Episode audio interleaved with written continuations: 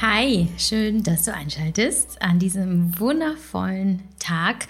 Es ist ein ganz besonderer, denn heute ist ein neues Buch erschienen und zwar das Buch von meiner wundervollen äh, Ärztin, mittlerweile Freundin und Co-Autorin Dr. Simone Koch und mir, unser Happy Hashimoto Kochbuch. Und aus diesem Anlass äh, haben wir uns äh, zusammengefunden bei einem kleinen Zoom-Talk und haben äh, über das Kochbuch gesprochen, aber nicht nur.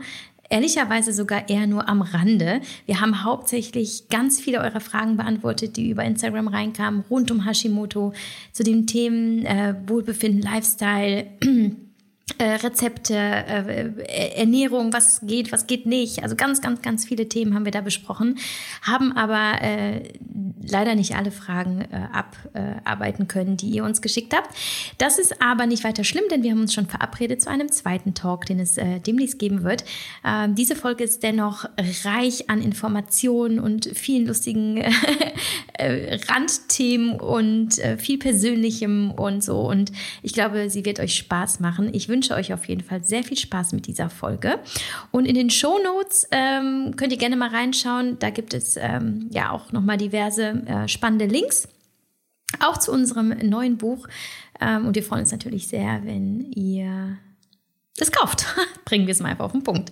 Und ähm, ja, aber wir ähm, hoffen vor allem, dass ihr ganz viel aus dieser Folge ziehen könnt und aus unseren Büchern. Und ähm, ja, bei Fragen, Anregungen, Kritik, Wünschen jederzeit äh, gerne an uns. So, ich würde sagen, wir starten mal.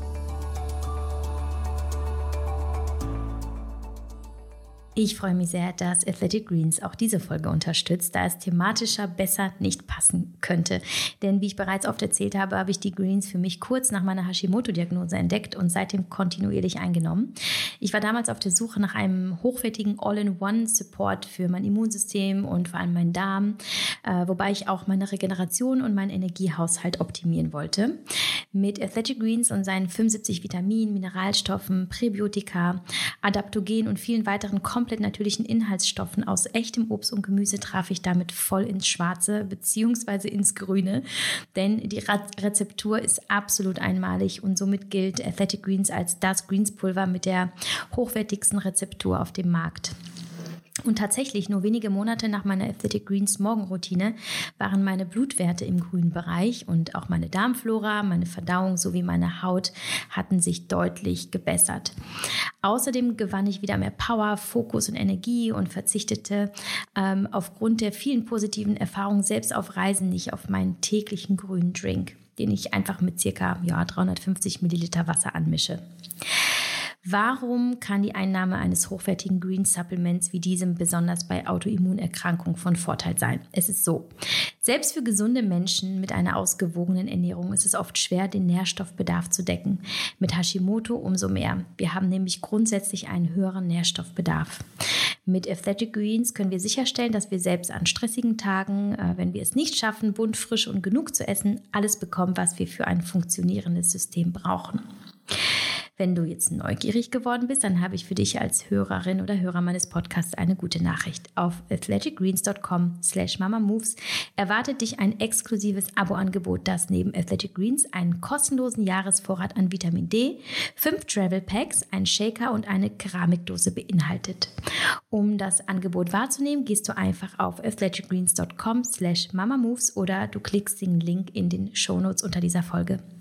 Solltest du übrigens nicht zufrieden, zufrieden, zufrieden, solltest du nicht zufrieden sein mit den Athletic Greens, bekommst du in den ersten 60 Tagen dein Geld zurück und kannst das Abo jederzeit stoppen.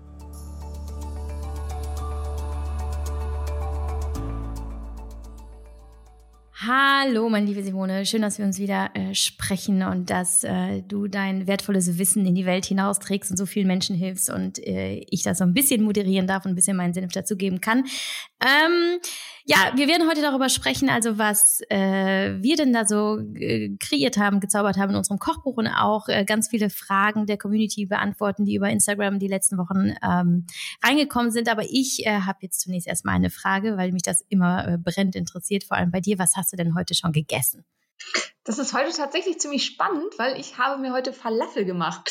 Ähm, weil es ja auch eine häufig zu unserem Kochbuch gestellte Frage irgendwie wissen, das mit den Hülsenfrüchten. Und viele wissen das ja inzwischen, dass ich halt eben keine Hülsenfrüchte essen kann. Ja, wie schon. Dass mich das aber sehr betrübt, dass ich die nicht essen kann. Und ähm, da ich halt auch gerade selber wieder auch an anderen Rezepten arbeite und ich möchte halt auch gerne irgendwie den Veganern und denen, die eben wenig Fleisch essen möchten, proteinreiche Nahrung zur Verfügung stellen. Und deswegen habe ich tatsächlich Kichererbsen gekocht und vollständig geschält, also eingeweicht, nochmal eingeweicht, dann mit Kelb gekocht und dann komplett geschält. Ist eine m, total krasse Arbeit, jede einzelne Kichererbse zu schälen, aber vielleicht kriege ich noch einen Trick raus und ähm, habe die dann fermentiert mit einem Fermentationsstarter und habe dann daraus Falafel gemacht. Und die habe ich gerade gegessen und bis jetzt geht's mir super. Also ich bin sehr, sehr gespannt. Also großes Experiment heute. Also du hast offensichtlich zu viel Zeit in deinem Leben. Halleluja. Also da wäre ich ja schon in, in Durchgang eins hätte ich wäre ich schon ausgestiegen und gesagt, so mach den Scheiß alleine. Aber ich dachte, die Kichererbsen aus dem Glas, die du so bei DM zum Beispiel kaufen kannst, die würden auch gehen, aber du sagst äh, nein, oder doch, die gehen schon, also so für dich. Ähm, bei mir ist halt das Problem, also die meisten Lektine sind halt in der Schale und die sind halt nicht geschält. Also das ist halt äh, da ein Problem. Und wenn man sie halt, also ich, bei mir gehen sie halt normalerweise nicht. Und wenn ich sie halt, ähm, und ich habe jetzt einfach geguckt, wenn ich sie schäle komplett und wenn ich sie halt dann noch fermentiere, also das wird mit so einem Milchsäurebakterienstarter fermentiert, vielleicht vertrage ich sie dann. Und das ist für mich jetzt auch ein totales Experiment und super aufregend in gewisser Weise, weil ich mag eigentlich total gerne Hülsenfrüchte. Und mich würde es halt ähm, äh, es würde meinen Speiseplan enorm erweitern und außerdem würde ich auch gerne mal deine tollen Rezepte zum Teil mit den Hülsenfrüchten ausprobieren. Oh, aber ich muss jetzt nicht jetzt anfangen, Fleisch zu essen, um deine Rezepte auszutesten. Ne? Okay, gut. Ich, der Druck ist gerade von mir gefallen. Äh, so auf einer Skala von 1 bis 10, wie happy bist du momentan mit Hashimoto bei dir? Ähm, mit meiner Hashimoto-Erkrankung ja. würde ich sagen 10. Also okay. ich fühle mich da gerade total stabil und super gut und ähm, ja, ich hab, hatte ja auch so ein bisschen so ein, ja, sag ich mal, Lockdown-Down ähm, mit dem Training und so, dass ich da einfach sehr locker gelassen habe und halt nur noch so 15 bis 20 Minuten am Tag trainiert habe, äh, nicht so Lust hatte und mich nur noch ganz schwer motivieren konnte. Und auch dann lässt man ja alles schnell so ein bisschen schleifen, dann Ernährung so ein bisschen schleifen habe lassen, weil ich einfach auch wahnsinnig viel Stress hatte mit Praxisumzug und allem. Und das habe ich jetzt alles wieder ja bei den Hörnern gepackt. Ähm, mit der neuen Praxis kam jetzt dann ja auch der große neue Trainingsraum, so dass ich jetzt einfach auch die Möglichkeit habe, wieder effektiv zu trainieren. Und mir hilft es auch immer total, wenn ich irgendwo hinfahren muss, um da zu trainieren oder irgendwo anders bin. Und so, dass ich jetzt halt wieder wirklich ähm, zielgerichtet trainieren kann und auch alles andere wieder mehr auf die Spur gekriegt habe und fühle mich im Augenblick da total gut. Also das, ähm, ja. Ah, traumhaft, ich freue mich. Ähm und wenn wir schon bei dieser, äh, äh, bei diesem Skalenspiel sind, ähm, auf einer Skala von 1 bis 10, wie happy bist du denn mit dem Ergebnis unseres Kochbuchs? Ich glaube, genauso happy wie mit meiner Erkrankung gerade. Also ich bin mega begeistert, wie das insgesamt geworden ist. Ich finde, das ist einfach also zumindest aus meiner Sicht, uns total entspricht. Ich finde, es ist ein ganz positives, ähm, Lebensenergie sprühendes Buch geworden. Die Bilder sind wunderschön. Ähm, die Bilder von uns, finde ich, strahlen das aus. Die Bilder der Rezepte strahlen das aus, dass es einfach um Genuss und um Freude geht und nicht um Verzicht. Und deswegen bin ich super happy damit. Ähm, ja, wie sieht's bei dir aus? Also wie findest du's? Ey, total. Ich, ich, hab, ich weiß noch, als ich so, ah, also als wir am Anfang des Projektes standen und ich mich gefragt habe, wie ich überhaupt äh, das, was ich esse, irgendwie äh, so, so schmackhaft und attraktiv rüberbringen kann. Weil ich immer so gedacht habe, so, ne, das ist eigentlich ich, ist nicht so meins, das zu präsentieren, so hübsch. Und es sieht halt einfach richtig fancy aus. Und ich denke, es kann doch nicht sein, dass jemand es geschafft hat, meine Soaps mal richtig attraktiv in Szene zu setzen. und so. Und ich finde das, also es ist, äh, ich bin total glücklich und vor allem jetzt ähm, hast du ja auch mitbekommen, unsere Bücher wurden ja teilweise ja schon vor, also jetzt vor dem äh, öffentlichen Book Release Day verschickt an die Vorbesteller und es kamen ja schon ganz viele Rezensionen rein, also äh, in privaten Nachrichten. Man kann es natürlich noch offiziell nicht äh, bewerten, aber das könnt ihr gerne ab dem 18. Mai bei Amazon tun, äh, in Klammern Werbung, Klammer zu. Und ähm, das ist so schön zu hören, wie, wie happy auch unsere Leserinnen sind mit, ähm, mit dem Ergebnis des Kochbuchs und wie viele da schon, ich habe schon teilweise nachgekochte Rezepte gesehen und bekommen ähm, in Fotos und so. Ja, es ist einfach, ah, das ist, eigentlich macht man das ja dafür. Ich weiß nicht, warum du Bücher schreibst, aber für mich ist es tatsächlich einmal, natürlich macht es mir an sich Spaß zu schreiben, das ist ja mein Job, aber das Schönste ist wirklich, wenn, wenn dann, ähm, wenn dann, wenn dann die Leute die Bücher in den Händen halten und einfach äh, sagen, ja, es bringt mir was, ich mag das und ähm, ich bin total glücklich darüber. Deswegen ja, fiel es dir denn schwer? Also mir fiel das ja teilweise ein bisschen schwer, eben diese Rezepte. Ich glaube, das war für mich der, äh, der, der Part mit der größten Challenge, Rezepte zu finden und so niederzuschreiben, dass ich, dass ich davon ausgehen konnte, dass es auch wirklich klappt. Vieles ja auch schwer, so Rezepte äh, zu finden. Also du, das war jetzt nicht dein erstes Kochbuch, du hast es ja mit der äh, Autoimmunhilfe, ne? Nee, ja. wie hieß das? Doch, Autoimmunhilfe. Ja, das hast du ja schon gemacht. Aber wie ist es denn jetzt bei diesem Kochbuch gewesen? Das ging ja eigentlich ganz leicht von der Hand, oder? Tatsächlich hat es geholfen, dass ich halt schon ähm, in Autoimmunhilfe ja ein Halb-Halb-Buch hatte, was halt halb ähm, Fachwissen, halb Kochen oder halb Rezepte war, ähm, weil in dem Buch war es wirklich super schwierig, ähm, äh, dass ich halt schon wusste, was von mir erwartet wird. Also, aber nichtsdestotrotz habe ich es auch nicht so umgesetzt, also wir beide ja nicht, dass das komplett das war, was von uns erwartet wurde, weil ähm, man selber weiß ja, was man tut. Und wenn ich da halt schreibe, Salzen nach Geschmack oder so lange rühren, bis es aufgesogen ist oder so, dann weiß ich, was zu tun ist. Und ähm, das Wissen offensichtlich weiß das halt jemand anderes e-, eventuell nicht. Und das finde ich immer die größte Herausforderung an Rezeptbüchern, das so zu vermitteln, dass auch jemand, der das Rezept eben noch nie gekocht hat und auch nicht weiß, wie das Ergebnis sein soll, damit dann was anfangen kann. Und das fand ich zum Teil schon ganz schön schwierig, zumal ja von uns beiden viel einfach so Alltagsrezepte dabei sind. Also bei mir sind schon auch ein paar dabei, die ein bisschen aufwendiger sind und ein bisschen schwieriger sind, die ich aber für besonders schön halte. Aber ähm, es ist halt vor allen Dingen einfach viel dabei, was man halt eben so nebenbei für die Familie kocht und wo man sich halt über ein Rezept noch nie Gedanken gemacht hat. Und das fand ich die Herausforderung, das dann so aufzuschreiben, dass auch jemand anders das umsetzen kann. Ja, total. Und äh, hast du denn ein Lieblingsrezept?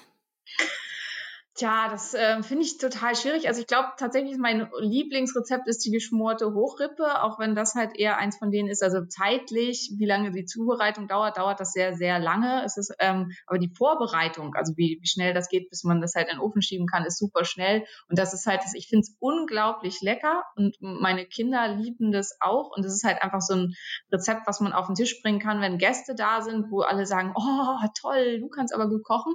Und man selber weiß halt, man hat eigentlich eigentlich nur ein paar Zutaten in den Vortopf geworfen und hat ihn in den Ofen gestellt. Und den Rest, der Rest ist die Magie der guten Zutaten und ähm, ja, eines optimalerweise guten äh, gusseisernen Schmortopfes, der dann dafür sorgt, dass es halt wirklich eigentlich immer fantastisch schmeckt. Und deswegen mag ich das Rezept besonders gerne.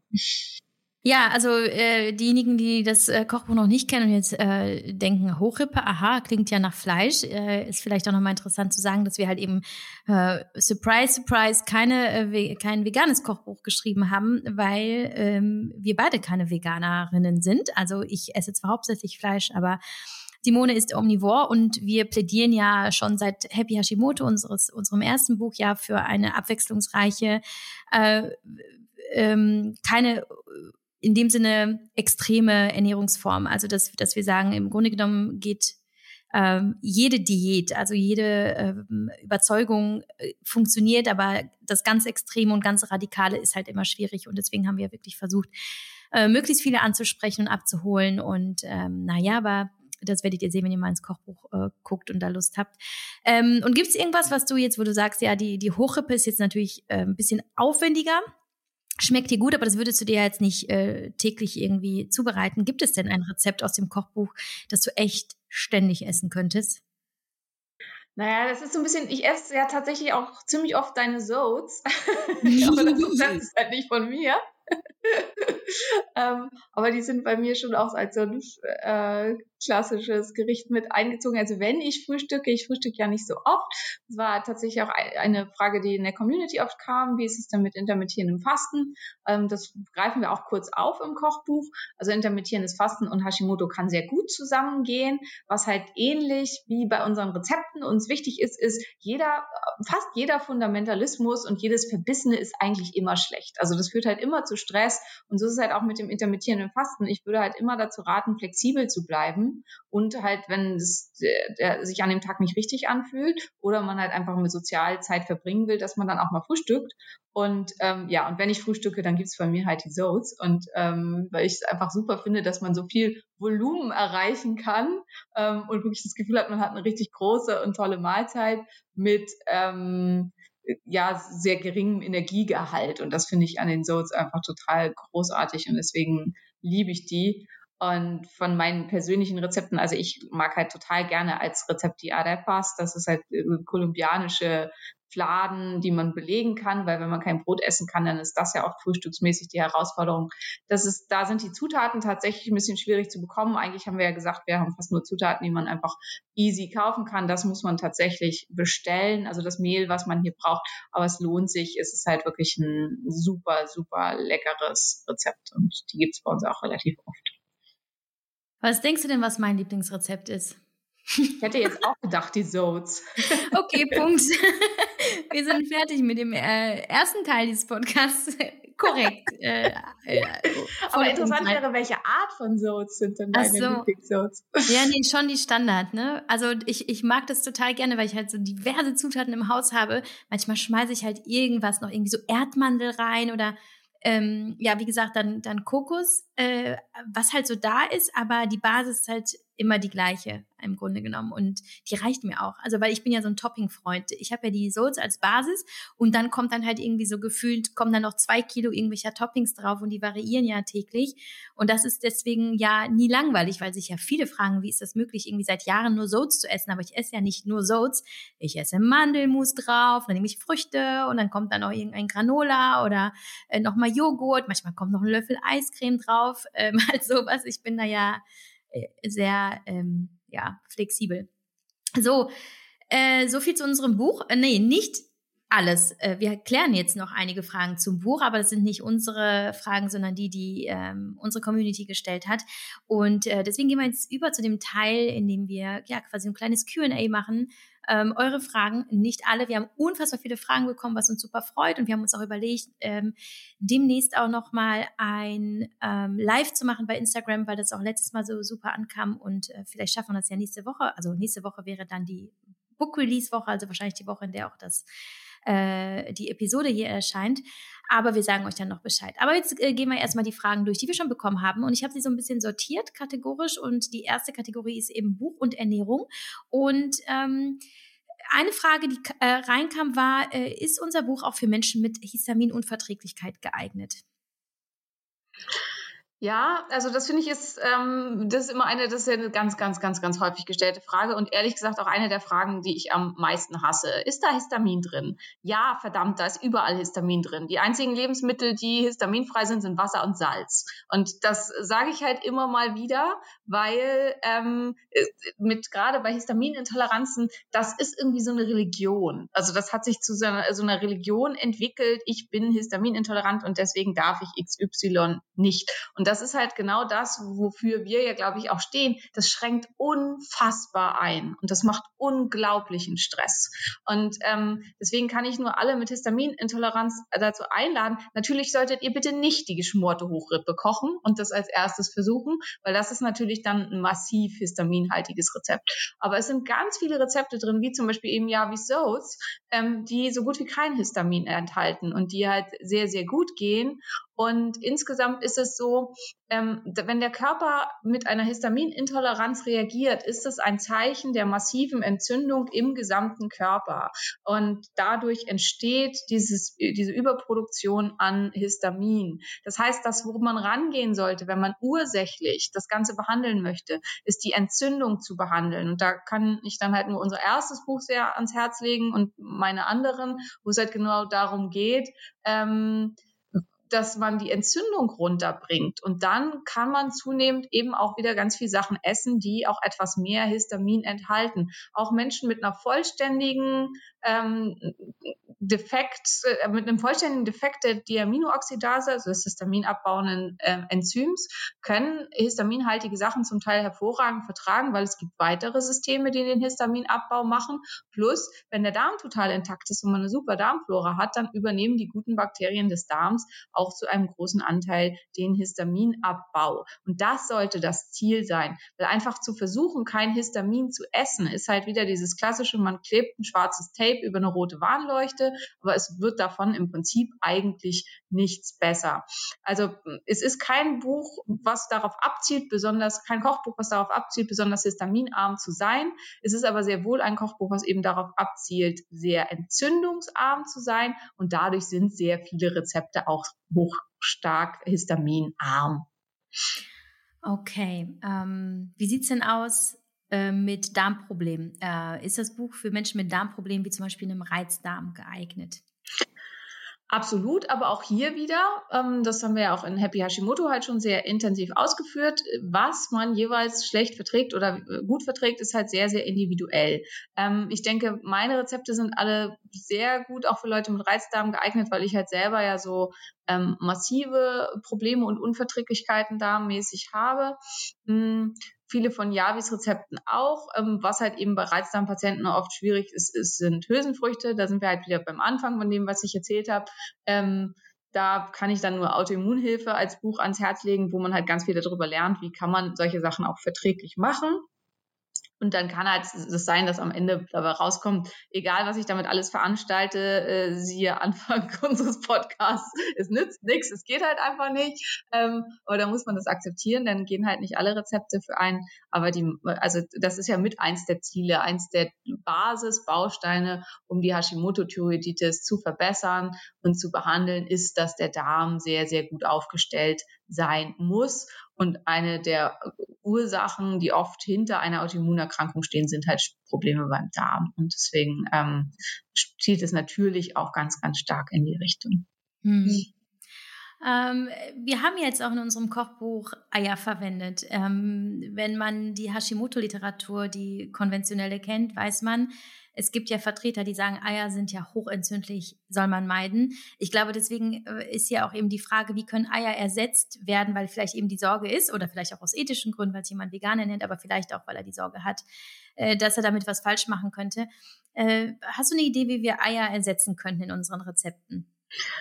Man kann Eier entweder, also wenn man nicht vegan ist, kann man Eier ersetzen durch das sogenannte Gelatine-Ei. Hier nehme ich einfach einen Teelöffel warmes Wasser und ähm, zwei Teelöffel Gelatine, vermische das miteinander und dann ähm, kann man das als Gelatine-Ei mit unterbringen. Das ist vor allen Dingen, wenn man Eier als Binder benutzt. Wenn man Eier benutzt, um Feuchtigkeit zu geben, dann kann man meistens statt dem Ei 50 Gramm Apfelmark verwenden. Das geht sehr gut. Und wenn das Ei beide Funktionen erfüllen soll, also wenn man zum Beispiel zwei Eier in einem Rezept hat und es soll binden und ähm, Feuchtigkeit dem Rezept geben, dann kann man zum Beispiel halt ein Gelatine-Ei nehmen und Apfelmark hinzufügen. Also mit den beiden Sachen kann man schon mal so ein bisschen rumexperimentieren. Hm, Im veganen Bereich gibt es dann ja Eiersatz aus verschiedensten Sachen und halt viel halt auch mit irgendwelchen Bindern drin. Da muss man sagen, das ist halt alles eher darmschädigend. Also vor allen Dingen, wenn es um Karagen oder sowas geht. Karagen äh, macht den Darm hochgradig undicht, ist ganz schlecht für den Darm. Zu den, von den Sachen würde ich abraten. Das damit mm. Ansonsten gibt es ja noch die, äh, die Chia-Ei-Version, ne? ah, das stimmt, das geht auch noch. Äh, also wenn man, äh, wenn man eben darmfreundlich, aber nicht ähm, äh, tierischen ähm, tierische Gelatine natürlich nehmen will, dann gibt's ja noch das, das Chia-Ei. Ich, boah, ich glaube, ich habe es jetzt nicht auswendig im Kopf. Irgendwie äh, ein, ein Esslöffel äh, Chia und zwei Esslöffel Wasser oder so. Ich müsste mal jetzt kurz googeln. Aber man kann Ei immer irgendwie ersetzen, im Zweifel einfach ausprobieren, weil Ei eben häufig gar nicht ähm, ja unausweichlich ist. Also man meistens ist es wirklich irgendwas Geschmackliches oder weil es die schöne Konsistenz macht oder weil es gut bindet und da gibt es ja ganz viele Möglichkeiten. Ähm, kommen wir mal eher so zu, zu ganz allgemeinen Dingen ähm, in puncto Ernährung. Wir haben ja jetzt auch ähm, regelmäßig äh, Proteinpulver empfohlen und auch verwendet in den Rezepten.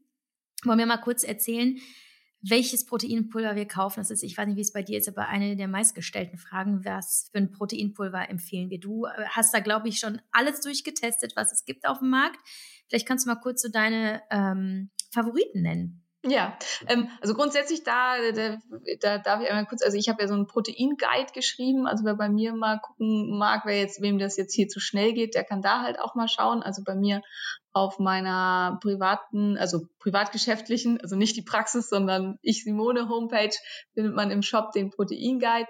Ähm, ja, auch da ist wieder halt die Frage, was will ich? Bin ich vegan unterwegs oder sind tierische Produkte für mich okay? Sind tierische Produkte für mich okay? Ich möchte aber auf Milch verzichten, dann ist halt Kollagen eine sehr, sehr gute Möglichkeit. Kollagen verwenden Javi und ich beide ähm, fast täglich, weil es einfach, ähm, also es ist nicht so ganzheitlich von der Zusammensetzung wie manche andere Proteine, aber es enthält schon eigentlich alle Aminosäuren und es enthält vor allen Dingen ähm, Aminosäuren in sehr, sehr hoher Dosis, die bei Hashimoto oft fehlen. Also ich habe in der Praxis einfach festgestellt, dass die Aminosäuren Prolin und Hydroxyprolin, die beide für den Aufbau von Sehnen, Gewebe, Haut, Haaren und so sehr, sehr wichtig sind, Knochen, vor allen Dingen auch Knochenstärke und Knochendichte, ähm, dass die bei Hashimoto-Patienten ganz oft fehlen. Hydroxyprolin ist so, ist oft so niedrig bei Hashimoto-Patienten, dass es nicht nachweisbar ist. Warum? Ist unklar. Also ich und meine Kollegen haben alle versucht, es rauszukriegen, ob es da irgendwelche Literatur zu gibt, gibt es nicht. Aber es scheint einfach eine Tatsache zu sein. Ich vermute mal, dass es einfach vermehrt zu Gewebeuntergang kommt und dass der Körper dann halt vermehrt Reparationen durchführen muss und dass dadurch das dann eben viel verbraucht wird. Und dann ist Kollagen eine super, super tolle Proteinquelle, mit der man das halt genau ausgleichen kann. Und ein gutes Kollagen, das ist auch wichtig, ist geschmacklos. Also wenn ihr ein Kollagen habt, was irgendwie eklig schmeckt und eklig riecht und so, dann ist das kein gutes Kollagen. Also ein gutes Kollagen sollte eigentlich gar keinen Eigengeschmack haben und das kann man dann fast überall reinrühren. Ähm, bei den veganen Proteinen ist es echt schwierig, weil die halt einfach ganz viel, äh, sie sind ganz schwer verdaulich. Das ist halt auch das, was sie so ja im Verhältnis schlechter macht gegenüber den tierischen Proteinen. Ähm, das, die einzige Ausnahme ist eigentlich das Erbsenproteinisolat, weil durch diesen Isolatvorgang halt ähm, es für den Darm deutlich besser aufzunehmen ist. Und zum einen ist es halt eben, dass schlechtere ähm, Aufnahme ist das Problem und dass es halt dadurch, dass es schlechter aufgenommen wird und dann halt durchläuft durch den Darm und dann vergehrt und so, ist halt auch den Darm schon erheblich reizen kann. Und das ist halt was, was ganz, ganz wichtig ist, da gegebenenfalls ausprobieren. Problem ist halt auch, vegane Proteine schmecken nicht so gut, also zumindest die meisten. Und dadurch ist dann oft da alles Mögliche beigemischt, um das zu verbessern. Und wenn ich halt was habe, was halt an sich ganz gut zusammengesetzt ist, aber da ist dann Glukosesirup drin oder so, ähm, das ist halt was, wo ich sagen würde, also das geht halt irgendwie gar nicht. Das würde ich ähm, nicht machen. Es gab halt immer ähm, ein lektingereinigtes Erbsenproteinisolat, was aber aus UK kommt. Und nach dem Brexit ist das nach Deutschland im Prinzip nicht mehr lieferbar und wenn dann unfassbar teuer. Deswegen würde ich mit normalen Erbsenproteinisolaten rumprobieren und man kann halt auch mal die anderen veganen probieren und gucken, wie es einem damit geht. Wichtig ist, das ist halt im Protein Guide genau aufgeführt, zu gucken, welchen Dias heißt, hat das. Das steht für Digestible Indispensable Amino Acid Score. Das heißt, wie gut wird es tatsächlich aufgenommen und von unserem Körper verwertet. Und da ist halt im Vergleich, hm, also was immer so als 100 angenommen wird, ist das Whey-Protein, also Molkeprotein ähm, von der Kuh. Ähm, das hat ein Dias von 100 und zum Beispiel Hanfprotein, was ja immer oft so hochgelobt wird, hat nur ein Dias von 41. Also ist halt über die Hälfte schlechter aufnehmbar und verwertbar als zum Beispiel Molkeprotein. Und das muss man einfach wissen, weil wenn halt ein Großteil von dem, was ich da zu mir nehme, halt meine Bakterien im Darm erfreut, ähm, oder aber in der Toilette landet, dann komme ich halt eventuell nicht auf die Menge an Protein, die ich eigentlich benötigen würde. Und dann ist halt ganz wichtig, wenn ich mich für tierische Proteine entscheide, egal ob Kollagen oder Whey-Protein oder auch ein Casein von der Ziege oder vom Schaf, warum Ziege oder Schaf Sinn macht, findet ihr in Happy Hashimoto, also nicht im Kochbuch, sondern im, im Hauptbuch sozusagen.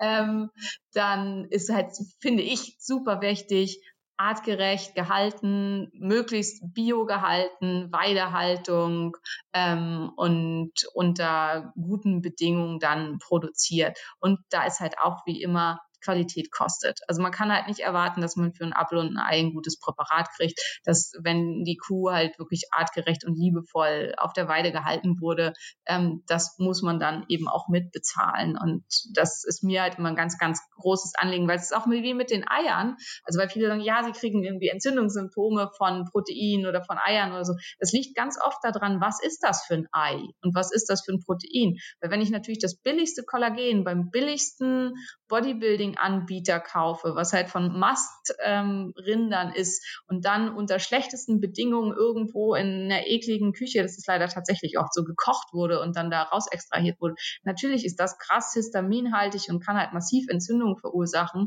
weil da es einfach extrem verunreinigt ist und von sehr, sehr unglücklichen Kühen ist. Und ähm, zertifizierte Weidehaltung ist halt was, das ist teuer. Aber dafür habe ich dann eben auch ein reines Präparat, wo extrem darauf geachtet wird, dass es nicht zu Fermentationsprozessen während der Produktion kommt und so weiter. Und ähm, dann habe ich auch ein Protein, was halt sehr, sehr hochwertig ist, weil man es für meinen Körper gut verarbeiten kann. Sorry, dass ich so weit ausgeholt habe. Hast du was anzufügen? Nee, ich habe währenddessen schon meine Steuererklärung gemacht für letztes Jahr. Äh, wo waren wir? Ähm, nee, ich kann, ja, ich habe noch was hinzuzufügen, aber das ist wieder so, eine, so ein typischer Javi-Kommentar. Also ich bin da ja nicht äh, ganz so streng, weil ich irgendwie glücklicherweise, oder vielleicht bin ich auch einfach hart im Nehmen, zu der Kategorie Hashi gehöre, ähm, ja, die einfach viel verträgt. Und ich äh, benutze schon veganes Proteinpulver. Ich achte nur eben darauf. Ich, ich probiere auch ganz verschiedene aus. Für mich ist halt nur ganz wichtig, dass da keine künstliche Süßstoffe drin ist und kein Soja. Und ansonsten finde ich die Kombination eben aus Erbse und Reis sehr wertvoll. Da hast du eine gute äh, ähm, Bioverfügbarkeit und eine gut, ein gutes Aminosäureprofil. Ähm, und ansonsten, ich finde ja ähm, ein Tipp, ich glaube, da hast du sogar gestern oder vorgestern bei Instagram drüber geredet, Simone. Äh, wenn man eben reines, neutrales Proteinpulver nimmt, zum Beispiel Erbse, ne, das ist ja nicht so lecker, müssen wir ganz ehrlich sagen. Aber man hat dann eben die Möglichkeit, äh, so ein bisschen zu variieren, indem man eben zum Beispiel Glycin hinzutut. Ne? Also eben die Aminosäure, die ähm, eine, eine schöne Süßkraft hat und zudem auch noch äh, ganz viele äh, wichtige Funktionen und wertvolle Eigenschaften hat für den Körper. Schmeckt halt süß und gibt dem Ganzen dann halt einfach nochmal ein bisschen, äh, ja, ein bisschen Geschmack in dem Sinne von, schmeckt dann halt nicht nach Sand oder Gras, ne? Oder ähm, dass man halt einfach mal ein bisschen mit Zimt oder ein bisschen Kakao hinzufügt. Also man muss, man muss sich ja nicht abfinden mit einem neutralen veganen Proteinpulver. Wenn man das gut verträgt, wenn man lieber Veganes nimmt, äh, no problemo, meiner Meinung nach. Man muss halt wirklich nur sehr ehrlich zu sich sein. Vertrage ich es wirklich oder laufe ich dann den ganzen Tag danach mit einem schmerzenden Bauch umher? Weil da muss ich ganz ehrlich sagen, schön, dass du vegan sein willst. Und ich finde das ethisch auch wahnsinnig. Ähm, äh, ja, großartig. Aber was bringt dir das, wenn dein Körper darunter leidet? Ne? Da muss halt schon gucken. Deswegen bin ich auch zum Beispiel, obwohl ich ja keine tierischen, also zumindest kein Fleisch esse kein Fisch, mittlerweile kein Fisch. Es ist ja ganz interessant, das hat sich ja mittlerweile geändert. Im Kochbuch habe ich ja noch Fischrezepte und mittlerweile äh, meide ich Fisch, ich sag mal so zu 99 Prozent. Und ähm, was, ich, was ich sagen wollte, ist, dass ich mich dann aber zum Beispiel nicht gegen Kollagen entscheide, weil ich sage, Kollagen ist für mich das hochwertigste Proteinpulver, äh, das ich, das ich äh, nehmen kann. Und abgesehen davon, dass es äh, an sich ne, eben das Protein liefert, es hat halt einfach eine, eine gute Struktur, die, die eben unser Binde, Bindegewebe und so weiter unterstützt. Es sind also viele Kleinigkeiten, da bin ich auch schon mal irgendwo drauf eingegangen.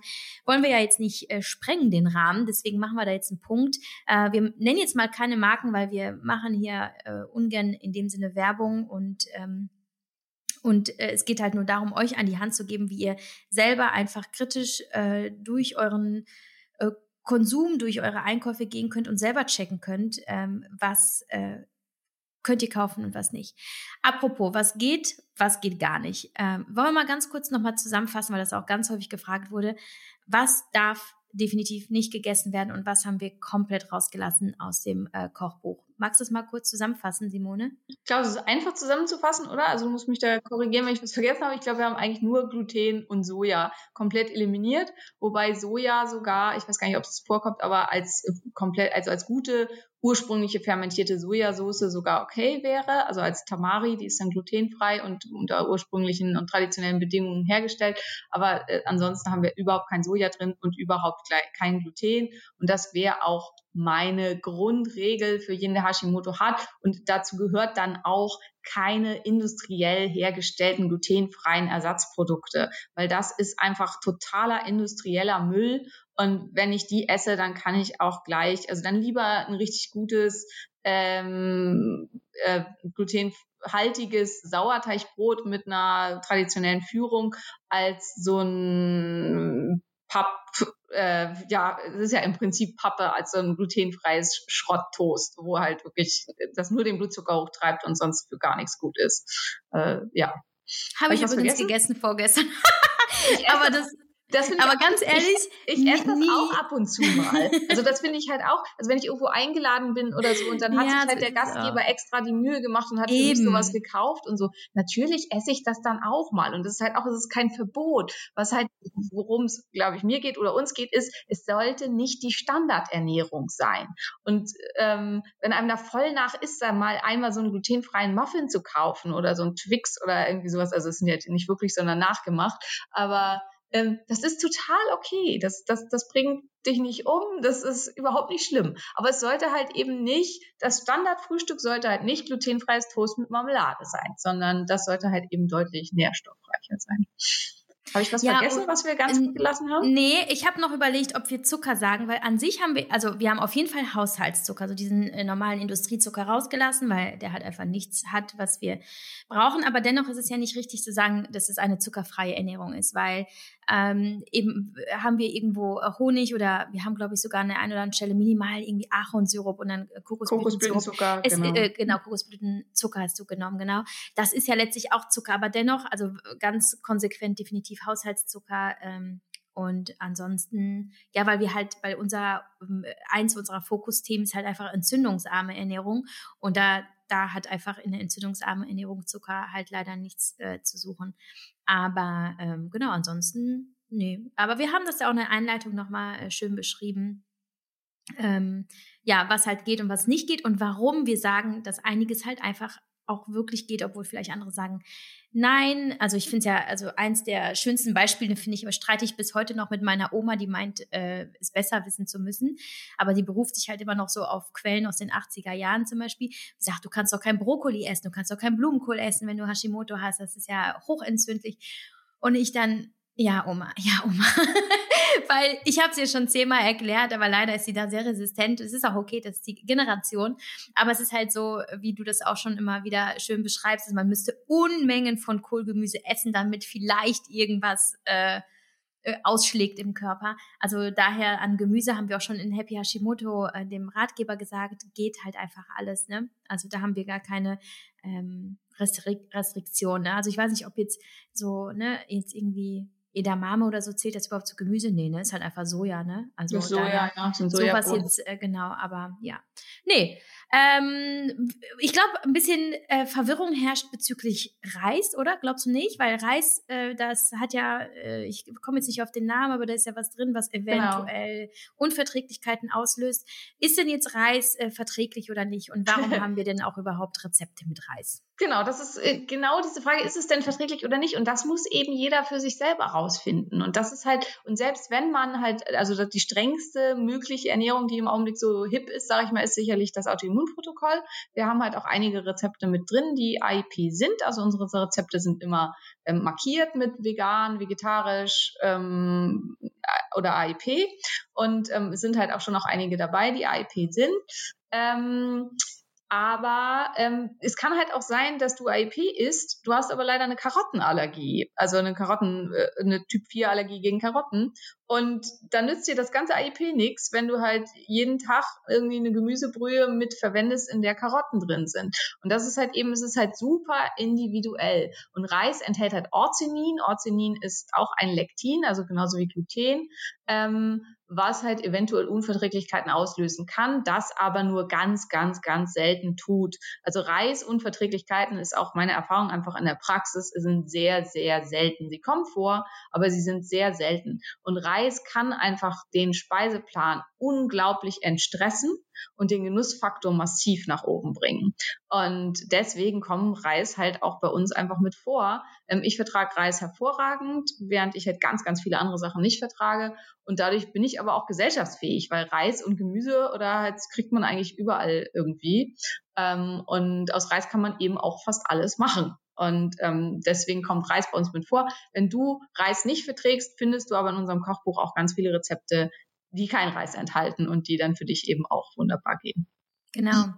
Und mhm. ähm, eine Frage noch aus dem äh, Blog, aus dem Blog Ernährung, die ich jetzt gerne aufgreifen würde, äh, ist äh, das Thema Milchalternativen für Kaffee. Und ich glaube, das ist insofern spannend, als äh, dass mh, hm, man ja häufig zu Alternativen greift, weil man glaubt, sie seien besser, also zum Beispiel die klassische äh, Milchvariante.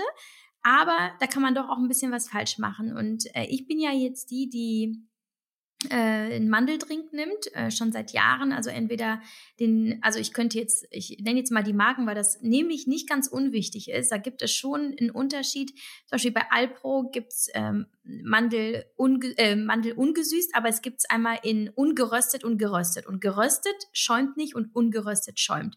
Und zum Beispiel der Mandeldrink von Aldi ist auch sehr gut. Ähm, schäumt auch. So, das ist jetzt aber jetzt so geschmacklich und eben weil ich keine Milch trinken will, Dennoch ist es so, Mandel ist ja auch nicht unbedingt immer gut für die Schilddrüse, oder? Genau, also das Problem ist bei diesen ganzen ähm, Milchersatzgeschichten, dass ähm, ich äh, beraube die Mandel ja, also an Mandel an sich ist erstmal nicht schlecht. Also wenn ich nicht ähm, hochgradig äh, entzündet in mir bin, dann darf ich ruhig auch Nüsse und so weiter essen, kommen mir bei uns auch vor. Ähm, weil ob der Körper halt was proentzündliches bildet aus Omega-6-Fettsäuren aus Nüssen, hängt ganz stark davon ab, wie hoch ist die Entzündungslage im Körper bereits vorher. Was aber für unseren Körper ganz, ganz schwierig ist, sind Transfettsäuren, also ranzig gewordene Fette. Und das Problem ist halt, wenn ich die Mandel quasi ihrer Integrität komplett beraube, in der, indem ich aus ihr Milch mache, ähm, ist das Risiko halt ganz, ganz hoch, weil sie ja ganz viel Kontakt zu Sauerstoff hat durch diesen Mahlprozess und so weiter, dass die eben ranzig wird. Und damit sie das nicht tut, muss ich sie halt irgendwelchen Konservierungsstoffen aussetzen, was halt diese Milchen halt auch ganz oft und zum Teil in recht großer Menge enthalten. Und damit sie schäumt und halt äh, nicht ausflockt, muss ich Verdickungsmittel reinfüllen. Und auch Verdicker, das hatte ich ja am Anfang schon gesagt, können halt ganz, ganz problematisch für den Darm sein. Und deswegen ist es echt schwierig, eine gute Mandelmilch zu finden. Also eine, die keinen Zucker enthält, eine, die trotzdem gut schmeckt, die möglichst wenig flockt, aber keine ungünstigen Verdicker enthält. Also das ist echt ganz schön schwierig. Also deswegen, wenn ich Mandelmilch trinke, mache ich sie selbst. Aber es ist halt auch wieder zeitaufwendig und erfordert viel Zeit. Ähm, also deswegen muss man da für sich gucken, dass man einfach das findet, was das kleinste Übel ist, weil dann finde ich, ist es halt auch okay. Also bei dir, du weißt halt, es ist nicht ideal, aber es macht dich total glücklich und da überwiegt dann, glaube ich, der Glücksfaktor, den eventuell, äh, die eventuell vorhandene Aufnahme an Transfettsäuren. Abgesehen davon, dass du ja auch weißt, wie dein Fettsäurestatus aussieht und weißt, dass du keine Transfettsäuren hast. Also insofern, das ist halt auch was, was man machen kann, um sich da entsprechend zu schützen. Was hältst du eigentlich davon, habe ich noch heute Morgen in einem anderen Podcast gehört, ähm, äh, die pH-Werttests im Urin. Ich weiß, es hat jetzt nicht direkt was mit Mandel- und Milchalternativen zu tun, aber findest du, das ist ein, weil viele sich ja fragen, wie finde ich denn überhaupt zu Hause raus, ob ich gesund bin, ob ich irgendwas falsch mache?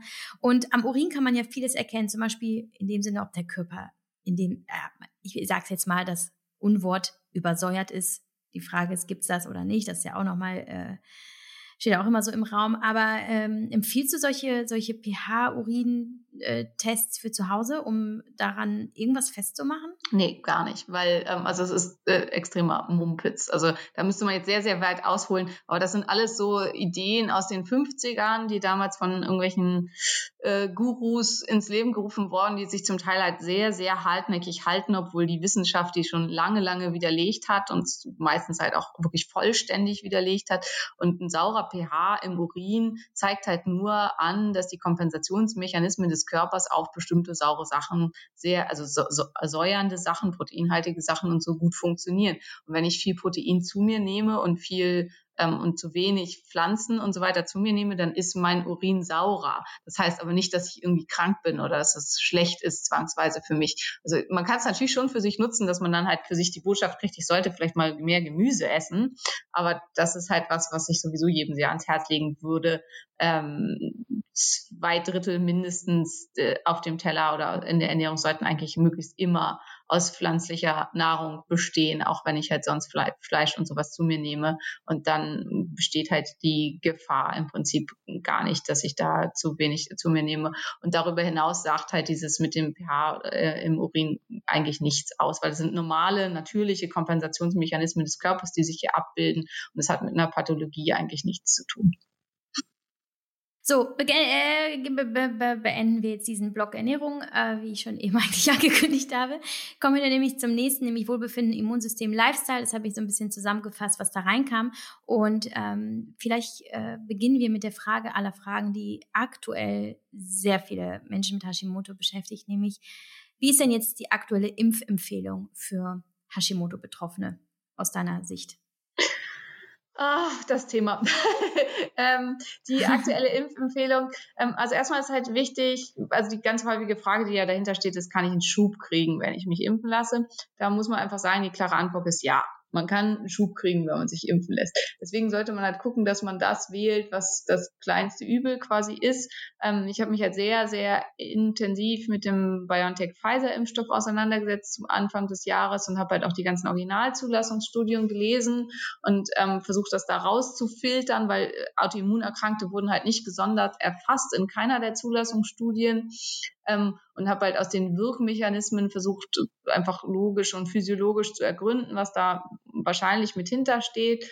Und ähm, also es macht halt, die machen einen starken Anstieg bestimmter Faktoren im Immunsystem, die halt auch einen Schub antriggern können. Das heißt, Ziel muss es sein, diese Faktoren schnellstmöglich wieder einzufangen und wieder zu beruhigen, dass die halt nicht außer Kontrolle geraten.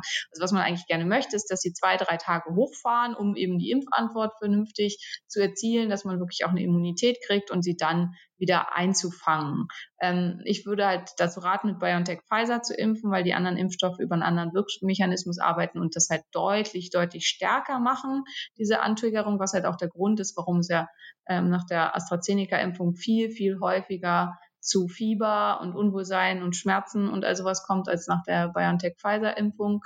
Und ähm, ich würde bereits vor der Impfung, eine Woche vorher, verschiedene antientzündliche Stoffe einnehmen. Also da wäre so zu nennen Weihrauch, Resveratrol, Ingwer, ähm, Zimt, also das sind so Kombinationen, die halt alle antientzündlich wirken. Dann nach der Impfung drei Tage nicht, mindestens drei Tage. Ich habe in meinem Blogpost geschrieben, eine Woche. Mit meinen Patienten hat sich so rauskristallisiert, dass drei Tage ausreichend sind und dass man nach drei Tagen wieder einsteigt und es dann halt nochmal eine Woche nimmt, um eine überschießende Immunantwort ähm, zu verhindern. Und das hat sich bei mir in der Praxis extrem bewährt. Das ist jetzt eminence-based, also das ist auf meinem Mist gewachsen und ist halt nicht auf irgendwelchen Studien, wobei es halt sehr gute Studien gibt. Also ich habe das aus Studien rausgearbeitet, dass eben Weihrauch, Kurkuma und so weiter eine ähm, modulatorische Wirkung hier haben und vor allen Dingen auch bei der Erkrankung Covid-19 halt modulatorisch auf die Entwicklung von Interferon Gamma wirken und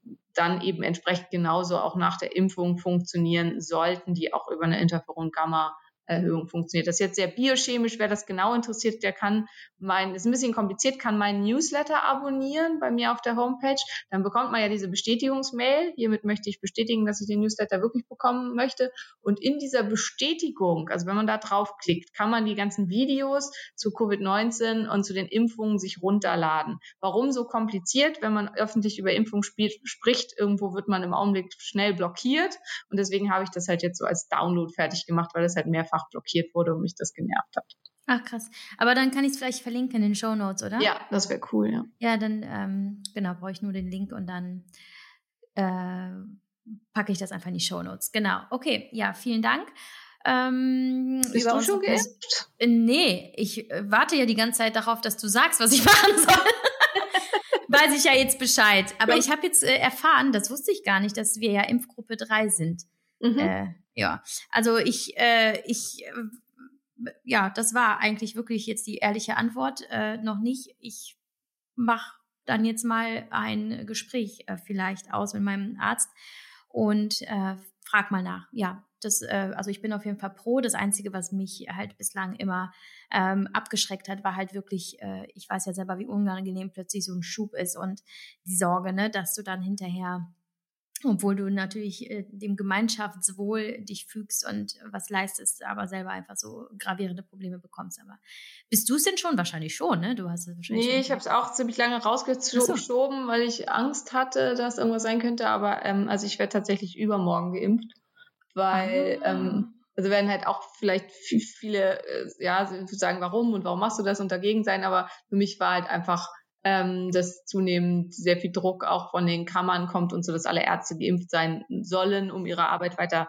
nachgehen zu dürfen. Und ähm, für mich ist es halt super entscheidend, dass ich einfach voll für meine Patienten da sein möchte und da nicht irgendwelche Einbußen haben möchte. Und deswegen habe ich jetzt gesagt, okay, ich traue mich jetzt und ähm, ja, werde jetzt am Sonntag gehen. Uiuiui. Äh, ich werde dich fragen demnächst. Vielleicht ja. wir nächste Woche mal drüber sprechen. Also ich denke mal, wir werden auf jeden Fall noch mal in dem Podcast darüber sprechen. Weil wenn ich sehe, wie viele Fragen wir noch vor uns haben, die werden wir heute eh nicht alle schaffen. ich würde sagen, wir machen jetzt den, äh, hier diesen Themenblock zu Ende und greifen alles andere noch mal beim äh, nächsten Mal auf. Äh, machen wir jetzt erst erstmal weiter. Und zwar, ähm, was auch ganz, ganz viele gefragt haben, ist, äh, woher kann das kommen, dass man super gut eingestellt ist, ähm, aber sich trotzdem schlecht fühlt? Also woher kommt schlechtes Wohlbefinden, wenn man angeblich gut eingestellt ist? Warum und wie kann man das dann auch wieder auflösen? Dafür ganz, ganz viele verschiedene Ursachen geben. Also es ist halt ganz schwierig da. Also zum einen ist das, was im Blut kursiert, muss nicht unbedingt das sein, was in den ähm, Organen ähm, äh, nachzuweisen ist. Also es gibt sogenannte Gewebehypothyreosen, wo auch bei einem guten freien T3 einfach im Organ kein T3 ankommt. Ähm, das kann mit daran liegen, dass reverses T3, also so quasi die böse Schw Zwillingsschwester vom T3, ähm, im Übermaß vorhanden ist. Das wird meistens nicht gemessen. Das ist vielfach so bei starkem Stress, aber auch wenn ähm, vielleicht Testosteron zu hoch ist, bei Insulinresistenzen kann das äh, sein, bei schweren Erkrankungen, also wenn man halt zum Beispiel einen Virusinfekt hat oder so, dann geht reverses T3 ganz krass nach oben und dann kommt es halt eben zu einer Blockade der T3-Rezeptoren durch das RT3. Und dann kann das, egal wie hoch das T3 ist, also nicht egal, aber auch wenn das T3 gut ist, gut eingestellt ist, kann es halt sein, dass es überhaupt nicht zu einer Wirkung kommt ähm, an der Zelle. Ähm, dafür gibt es halt auch weitere Gründe, die dazu führen können, dass halt T3 an der Zelle überhaupt nicht wirken kann. Und ähm, dass es hier äh, ja zu Problemen kommt. Und dann ist halt ganz, ganz wichtig, bei einer Hashimoto-Thyreoiditis, die bekommt man ja nicht, weil man insgesamt so gesund ist, sondern weil es halt vielleicht weitere Probleme gibt im Darm, in der Leber und so weiter. Und wenn man super ideal eingestellt ist und ähm, dann sollte man immer weiter gucken, weil dann kommt es halt wahrscheinlich nicht von den Schilddrüsentabletten beziehungsweise von den Schilddrüsenwerten, sondern muss man eben gucken, wo ist sonst noch überall Entzündung, ist die Autoimmunlage selber vielleicht super hoch und schlecht und macht mich halt müde und schlapp und krank und an was für Sachen kann ich noch alles arbeiten. Also das ist eine Frage, die man nicht so schnell mal eben beantworten kann. Das waren jetzt ein paar Gründe, die dafür vorliegen können, aber es kann noch an ganz, ganz vielen anderen Sachen liegen, warum es einem trotzdem schlecht geht, obwohl man gut mit den Werten eingestellt ist. Kurz, ähm, Hashimoto kann tatsächlich auch Probleme bereiten, wenn die Schilddrüsenwerte gut sind, richtig? So kann man es ja dann auch. Definitiv, auf jeden Fall. Und wie ist es denn, wenn die Schilddrüse weg ist? Ist Hashimoto dann auch weg? Nee, ne? Nein, leider nicht. Ähm, Hashimoto ist eine Systemerkrankung, also wo der gesamte Körper betroffen ist und auch wenn die Schilddrüse entfernt ist, bleibt die Neigung zur Autoimmunerkrankung vorhanden und es kann halt eben sein, also ähm, die TPO-Antikörper oder ähm, Thyroglobulin-Antikörper, das sind die, die wir primär angucken, aber wir wissen, dass die gleichen Antikörper halt auch Sehnen angreifen können, ähm, weswegen halt oft so unspezifische Gliederschmerzen da sind. Sie können im Kleinhirn ähm, entzündliche Prozesse verursachen Sachen, was halt zu so Sachen führen kann wie Gangunsicherheiten und Bewegungsstörungen. Und also ganz viele andere Zellen im Körper sind auch empfindlich auf diese Antikörper. Und wenn ich nur, weil die Schilddrüse raus ist, die Erkrankung ignoriere, dann kann es halt sein, dass ich früher oder später eine andere, weitere Autoimmunerkrankung entwickle, ähm, weil das Grundproblem des außer Kontrolle geratenen Immunsystems bleibt weiterhin bestehen. Hm. Es ist doch trotzdem irgendwie verrückt, dass so viele Ärzte höre ich immer wieder immer noch empfehlen, die Schilddrüse einfach rausmachen zu lassen, wenn man Probleme mit der Schilddrüse hat, ne? Dass sie dann einfach offensichtlich irgendwie nicht verstehen oder sich damit einfach nicht auseinandergesetzt haben, dass Hashimoto ja an sich ja keine Erkrankung der Schilddrüse selber ist, ne? Ähm, ja, auf jeden Fall. Äh, begegnet dir das dann auch immer noch? Nur Gott sei Dank nur noch ganz, ganz selten. Also die Empfehlung, die Schilddrüse entfernen zu lassen bei Hashimoto, kommt mir Gott sei Dank kaum noch unter.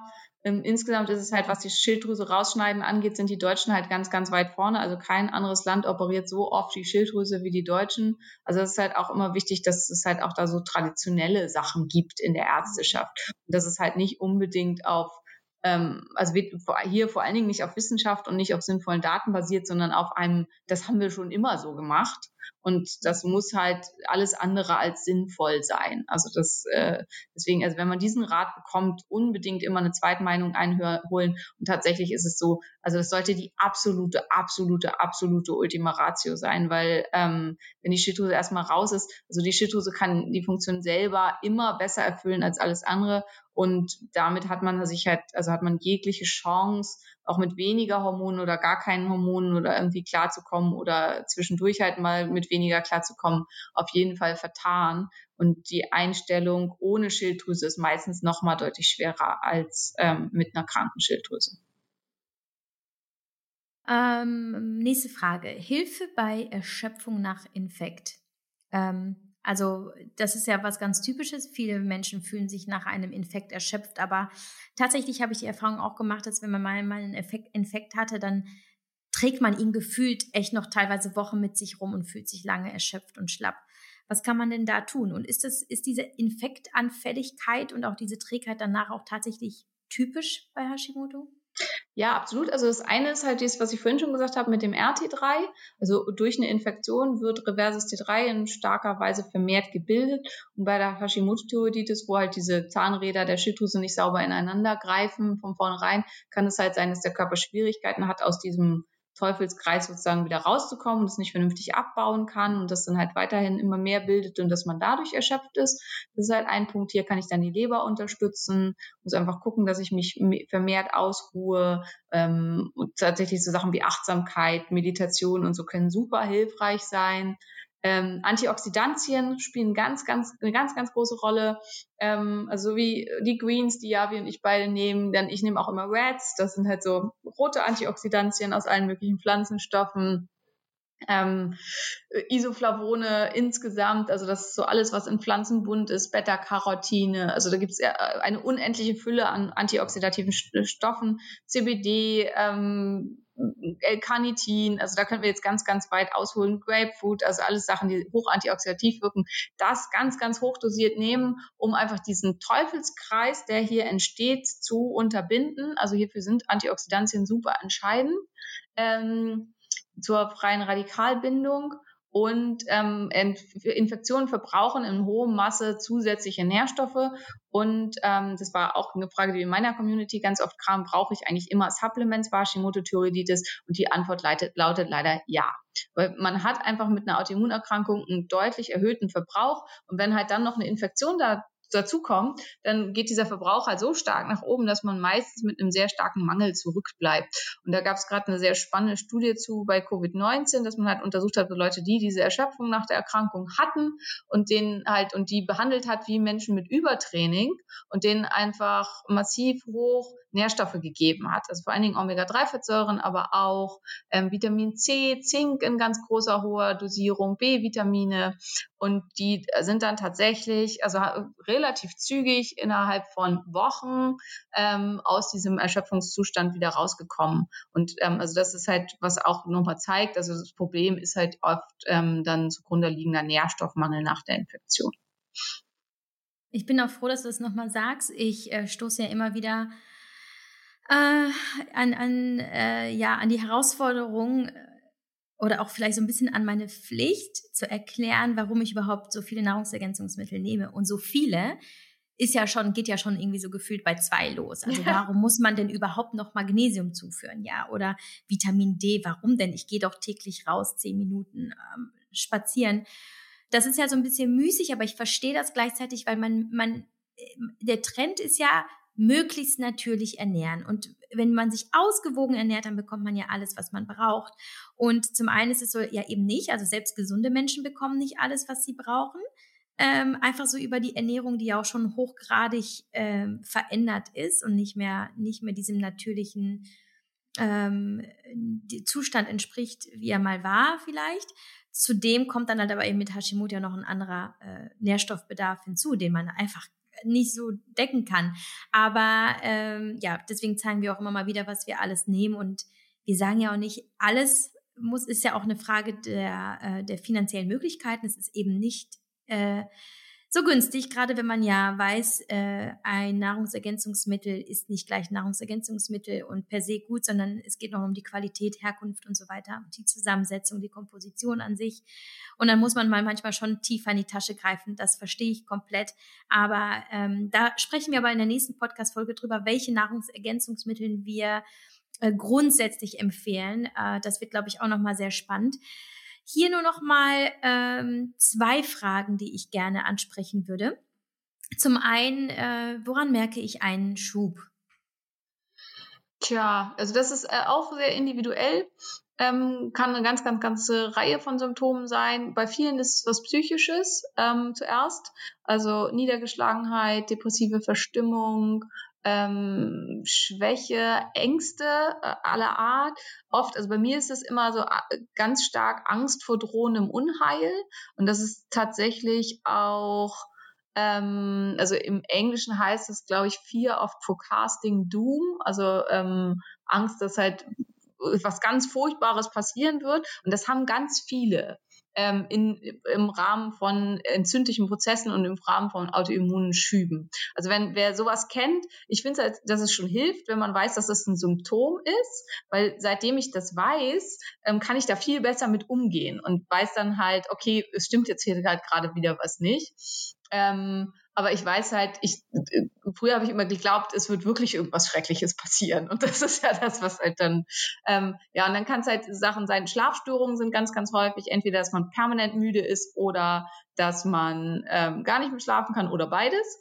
Ähm, dann Hitzewallungen können auftreten, ähm, also Temperaturschwankungen oder extremes Frieren oder auch beides. Also das ist auch was, was ganz, ganz häufig mit ähm, vorkommt. Und dann Magen-Darm-Beschwerden ist auch was, was oft auftritt. Aber ich glaube, das sind so die häufigsten Symptome, so zusammengefasst. Ähm, ja, würdest du das so unterschreiben? Also, ich würde total unterschreiben. Bei mir ist es aber ähm, in erster Linie die Stimmung. Also bei mir ist es insgesamt, wie ist die Grundstimmung, wenn ich schon morgens aufstehe? Mit welcher Energie gehe ich durch den Tag? Mit welchen Gedanken gehe ich durch den Tag? Also bei mir zeigt sich das sofort auf psychischer Ebene.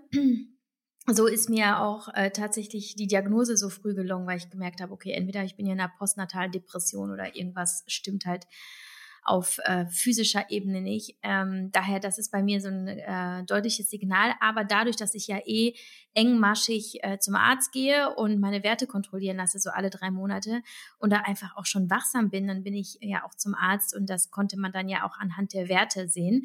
Äh, vielleicht kannst du noch mal sagen, ähm, ja, welcher Wert spricht denn, welcher Marker äh, spricht denn für einen Schub? Für einen ähm, Entzündungszustand? Also zum einen die Antikörper, also wenn ich welche habe, das ist ja auch, es gibt ja auch die seronegative Hashimoto-Thyreoiditis, ähm, was halt auch in Happy Hashimoto, also im Hauptbuch sozusagen, wo wir ein Kapitel drüber haben. Ähm, da hat man dann eben keine Antikörper, anhand derer man das sehen kann. Aber insgesamt, also wenn TPO oder ähm, TAC-Antikörper, also Thyroglobulin-Antikörper nach oben gehen, dann spricht das dafür, dass ähm, ein Schub da ist. Also das ist der sicherste Marker für den Schub. Und ansonsten kann ich halt verschiedene andere Entzündungsmarker messen, zum Beispiel hochsensitives CRP, Interleukin 6, Interleukin 8, Interleukin 1. Also das sind alles Entzündungsmarker im Blut, die ich messen kann. Und wenn die halt sehr, sehr hoch sind, besonders häufig sind es Interleukin 8, 6 und TNF-Alpha, dann sehe ich halt auch hier hohe Entzündungslage im Körper. Und wenn jemand halt Hashimoto hat, dann ist es wahrscheinlich ein Hashimoto-Schub, ist aber unspezifischer als TPO und TAC, weil die können halt auch durch alle möglichen anderen Ursachen von Entzündung und von stiller Entzündung nach oben gehen, die nicht unbedingt autoimmun sein müssen. Hm. Ich habe auch eine Podcast-Folge zum Thema Schub mal gemacht vor ein paar Monaten. Weiß jetzt gerade nicht die Nummer, kann ich aber auch nochmal in den Shownotes verlinken und erzählt, wie es dazu gekommen ist. Also man kann es natürlich nur vermuten, aber wenn man so ein bisschen ein, ein, ein Verständnis hat für diese Erkrankung, dann ähm, kann man eigentlich sich ganz gut auf Ursachensuche begeben. Und ich finde, bei Hashimoto ist die Ursachensuche gar nicht so irrelevant. Und nicht in dem Sinne von, ich wühle in der Vergangenheit und gucke, was habe ich alles falsch gemacht, sondern ähm, wenn du weißt, woher es herkommt, dann ist das ein guter Hinweis darauf, was vielleicht in deinem Lebensstil und in deiner Einstellung vielleicht zum Leben nicht so ganz glatt läuft. Und das ist eben deine Chance, es in Zukunft besser zu machen und es vielleicht zu verhindern. Und äh, Stichwort, ne, äh, Stress, wie gehe ich ähm, mit mir selber um? Ähm, gebe ich mir genug Raum für ähm, Regeneration, für Entspannung, für ja, Selbstliebe, was auch immer. Da sind eben schon auch, finde ich, ähm, so die, mh, hm, ich sag mal, die spirituellen ähm, Komponenten äh, der Erkrankung, wo man sich sehr gerne mit auseinandersetzen kann und einfach schauen kann, ja, das ist halt letztlich nichts, was jetzt nur von außen kommt, in dem Sinne von äh, ne, ein Trauma, jemand ist gestorben und man ist irgendwie jetzt natürlich in einem Loch und dann kommt der Schub, sondern es ist eigentlich meistens selbst gemacht. Und wenn es selbst gemacht ist, kann es auch eben äh, wieder selbst eliminiert werden oder verhindert werden. Und deswegen äh, sagen wir auch immer, dass es halt ähm, ja, also diese Erkrankung ist auch immer eine Chance, es noch besser zu machen und wirklich ein Leben in Lebensqualität, mit hoher Lebensqualität äh, zu leben. Ähm, letzte Frage. Apropos Lebensqualität. Hashimoto und Rauchen. Äh, ich finde das ganz interessant, weil ich, ich glaube, es würde mich wahnsinnig überraschen, wenn äh, ausgerechnet hier äh, ein, ein totales Go für Rauchen herrschen würde, ähm, wenn während alle anderen Disziplinen sagen, Rauchen ist tödlich und wir bei Hashimoto äh, können nach äh, guten Gewissens dran ziehen an so einer Zigarette. Ich äh, nehme an, eher nicht, ne? Definitiv nicht. Also muss man sagen, ist für mich auch, ähm, also wenn man bei uns Patient werden will, dann äh, versuchen wir erstmal zu ermitteln, ob das überhaupt Sinn macht, also ob man, ob wir denken, dass wir demjenigen helfen können und ob das zu unserer Expertise passt. Und aber auch, ob wir denken, dass derjenige halt die Motivation hat, um wirklich da auch mitzugehen. Und eine der Fragen, die deswegen da gestellt wird, ist, raucht derjenige? Wenn ja, wie viel? Und ist er bereit aufzuhören? Weil man muss leider einfach sagen, solange man raucht, wird man die Erkrankung nicht in den Griff bekommen. Also Rauchen ist so ein starker Trigger fürs gesamte System. Und äh, da, also das ist auch, da bin ich, sonst bin ich ja bei allem wirklich, wo ich sage, es ist verhandelbar und wenn es sich glücklich macht und so. Aber bei, bei Rauchen, das ist das Einzige, wo ich sage, da bin ich absolut strikt. Also wer unter Hashimoto, an Hashimoto erkrankt ist und möchte, dass es ihm gut geht, muss aufhören zu rauchen. Punkt. Also da gibt es leider keine zwei Meinungen. Okay. Aber so ein, so ein Tütchen Gras geht? das können wir gleich klären, wenn wir aufgelegt haben. Das müssen wir nicht also äh, zumindest weiß ich, also ich kann jetzt nur für CBD sprechen. Das hat natürlich jetzt nichts mit dem THC in, im Hasch zu tun, ne? aber CBD hat natürlich äh, ganz, ganz viele gute Funktionen. Da habe ich ja auch sogar ein Highlight zu. Ähm, aber hat damit schon auch was zu tun. Hat auch ein bisschen schon damit zu tun. Ne? Gehört schon auch zu den Cannabinoiden und ähm, hat tatsächlich auch tatsächlich positive Wirkungen auf das Ganze. Aber hat ja auch mit äh, Tabak und Nikotin nichts zu tun. Also insofern. Okay. So, Simone, wir werden jetzt mal aufnehmen. Wir haben jetzt eine Stunde. Wir haben noch ganz viel Material. Deswegen werden wir das ähm, auf äh, unser nächstes Get-Together hier ähm, verlegen weil es ist auch einfach so, ich könnte ewig mit dir plaudern, aber das halt auch zu verarbeiten, was du in einer Stunde ähm, mitteilst, ist nicht so easy und ich glaube, jetzt muss mal jeder verschnaufen und vielleicht erstmal ja. alles sacken lassen. Deswegen werden wir uns einfach nochmal verabreden und äh, die anderen Fragen klären, von denen einige wirklich mega gut sind, gerade so Thema äh, ne, therapeutische Maßnahmen, Nahrungsergänzungsmittel und ganz konkrete Tipps bei ähm, ja, speziellen Symptomen. Daher äh, next time. Äh, von uns nur nochmal äh, der Hinweis, ihr bekommt unser Buch äh, natürlich überall, wo es Bücher gibt. Ähm, wir freuen uns sehr, wenn ihr daran Spaß habt. Ähm, auch wenn ihr kein Hashimoto habt, äh, es ist ein, ein Buch, das, glaube ich, für jeden was dabei hat. Und ähm, ansonsten sehr gerne immer eine schöne Fünf-Sterne-Bewertung äh, dalassen. Ähm, das ist natürlich die größte Wertschätzung, die wir als ähm, Autorinnen erhalten können. Und da freuen wir uns immer sehr drüber, natürlich auch für den Podcast, aber jetzt in dem Fall für das Buch. Und ähm, ja, Simone, was machst du jetzt heute noch? Schreiben am nächsten Buch. Ah, Natürlich. Ich gehe jetzt essen. Ich habe Hunger. Okay, mein Liebe, danke für deine Zeit und ähm, ja, bis zum nächsten Mal. Ich danke dir. Bis bald. Ciao.